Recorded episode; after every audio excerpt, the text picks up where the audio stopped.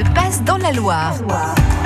Ça va se passer euh, ce soir avec la diffusion à l'Alhambra de, de Saint-Étienne de ce film documentaire Maillot jaune, La quête des braves. Et on est avec la réalisatrice euh, qui est dans notre studio ce matin, Caroline Ping euh, Grenetier. Bonjour Caroline, merci d'être avec nous. Bonjour, c'est gentil de m'avoir invité. C'est moi qui vous remercie. Maillot jaune, la, la quête des braves, ça raconte l'extraordinaire épopée euh, finalement de ces hommes qui se sont battus. Cette année, c'est les 100 ans, hein, en plus du, du maillot jaune. Ils se sont battus comme des, comme des dingues pour, pour cette toison d'or. Voilà. C'est un film historique avec des images d'archives, Caroline. Oui, c'est d'abord un film historique. En fait, j'ai voulu suivre les 100 ans depuis donc euh, l'apparition du maillot jaune le 19 juillet 1919 avec Eugène Christophe.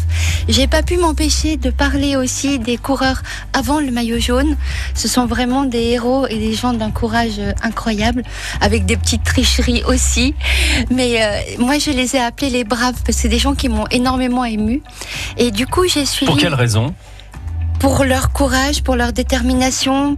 Euh, C'était souvent des gens de milieux assez pauvres, de milieux ouvriers, de milieux paysans. Et c'était aussi pour eux peut-être une façon de, vivre un peu mieux aussi. Donc il y avait toute cette dimension qu'on retrouve d'ailleurs tout au long des, des 100 ans. Et ce qui m'a énormément touchée, c'est que au départ, euh, euh, ce sont vraiment de la bravoure. Les routes sont en terre.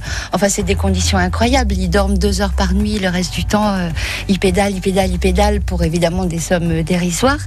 Et au fur et à mesure, effectivement, les, choses s'améliorent, les vélos s'améliorent, les conditions physiques euh, s'améliorent, euh, la diététique, etc. On, suit vraiment l'évolution de la France sur 100 ans. Moi, c'est ça qui m'a beaucoup intéressée. Mais en même temps, on découvre les pressions qui arrivent, les pressions financières, les pressions médiatiques aussi, euh, les attentes du public. Et finalement, quelque part, ce qui est difficile pour eux au départ physiquement devient de plus en plus difficile pour eux après, mais sur un plan moral. Et du coup, moi, ils ils m'ont beaucoup touchée et, et j'ai surtout, surtout voulu leur rendre hommage. Voilà, c'est ça mon film, c'est de rendre hommage à ces coureurs. J'ai pas pu parler de tous les coureurs parce que vous comprenez que sur un film de 52 Il faut minutes, faire des choix, ouais, Ouais. effectivement. c'était des choix douloureux d'ailleurs. Mais euh, on a aussi. Bon, c'est un film. euh, J'ai envie d'emporter les gens dans une histoire, comme dans n'importe quel film que font n'importe quel réalisateur. Et donc, on a choisi aussi beaucoup. Bon, les, les grands évidemment sont là. euh, Merckx, euh, euh, voilà, euh, Anctil, euh, les anciens aussi, euh, beaucoup. Il y en a un qui s'appelle Gino Bartali que les coureurs évidemment connaissent. Je suis en train de préparer un second film sur lui. Je Ah, laisse donc vous êtes, vache- vous êtes très très branché cyclisme, hein, Caroline. Eh ben, en fait, je l'étais pas avant le film. Je suis très honnête. Euh, je voulais beaucoup travailler pour cette chaîne que j'adore, qui s'appelle Histoire. J'avais déjà travaillé pour France 3, qui sont des gens adorables aussi. Et euh, et je devais faire un autre film qui avait strictement rien à voir, en fait, qui était sur l'histoire de la chirurgie maxillofaciale, qui est une histoire qui me touche évidemment de près. Et en fait, j'ai découvert euh, cette histoire du maillot jaune, et franchement, je me suis laissée engouffrer. Donc, j'ai travaillé comme une folle Ouais. euh, pendant pas mal de mois. Euh, voilà, parce qu'ils m'ont beaucoup, beaucoup ému. On va justement écouter allez, un petit extrait du film. Quand on est gamin, que l'on aime le vélo, on est tous des enfants qui se disent un jour je serai maillot jaune du Tour de France. Et le maillot jaune, c'est euh, celui qui ne porte même qu'une journée, pardonne-moi de faire une référence à l'histoire, et le roi de France une journée. On ne touche pas le maillot jaune comme on touche un autre vêtement ou un autre maillot. Non. Et que dire de, des vieux maillots jaunes en, co- en- en coton des années 20 ou 30, euh, encore presque maculés de boue, ils sont plus maculés de boue, mais quand on les touche, on sent que derrière, il y a, de la transpiration, il y a de la boue, il y a, de l'histoire, il y a de la, chair. Maillot jaune, la quête des braves est à voir ce soir à, à l'Alhambra de Saint-Etienne à, à 20h30. Caroline, on entend des, des voix qui racontent, qui parlent dans votre documentaire finalement. Alors, en fait, on a donc l'ancien directeur du Tour de France, Jean-Marie Leblanc. On a, qui est adorable. Enfin, ils sont tous très gentils, hein, très honnêtement. Je- On a euh, un monsieur que j'aime beaucoup, qui est un ancien journaliste qu'on appelait La Voix du Tour, qui s'appelle Daniel Manjas. oui. Voilà.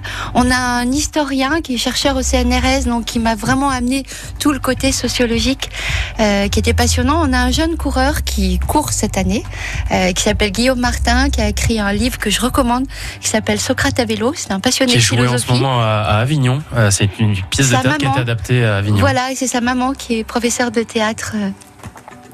À Avignon. On avait, alors j'ai fait le choix euh, de pas interviewer des anciens coureurs. Pourquoi? Parce que pourquoi lui plutôt que lui plutôt que lui? Finalement, je me dis il y aura personne parce que je voulais pas blesser qui que ce soit.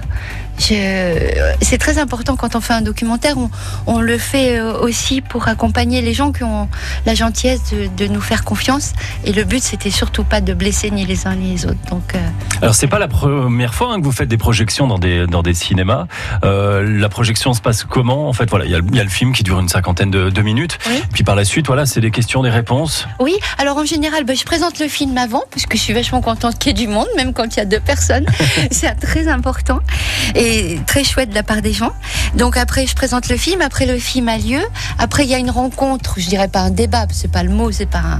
Mais il y a une rencontre avec le public, questions, réponses. J'explique des choses aussi parce que moi-même, j'ai été souvent à des à des débats. Et quand on est dans le public, on a intimidé, on n'a pas forcément envie de prendre le micro. Et après, il y a un pot parce que d'abord, c'est toujours sympa de boire un coup. Et ensuite. à qui le dites-vous Et ensuite, on parle plus facilement, bien évidemment, devant un verre que derrière un micro où tout, tout le monde vous écoute. Et donc ça, je tiens beaucoup à ce verre de l'amitié avec trois petites chips à manger. Au moins, ça permet de passer une belle soirée ensemble.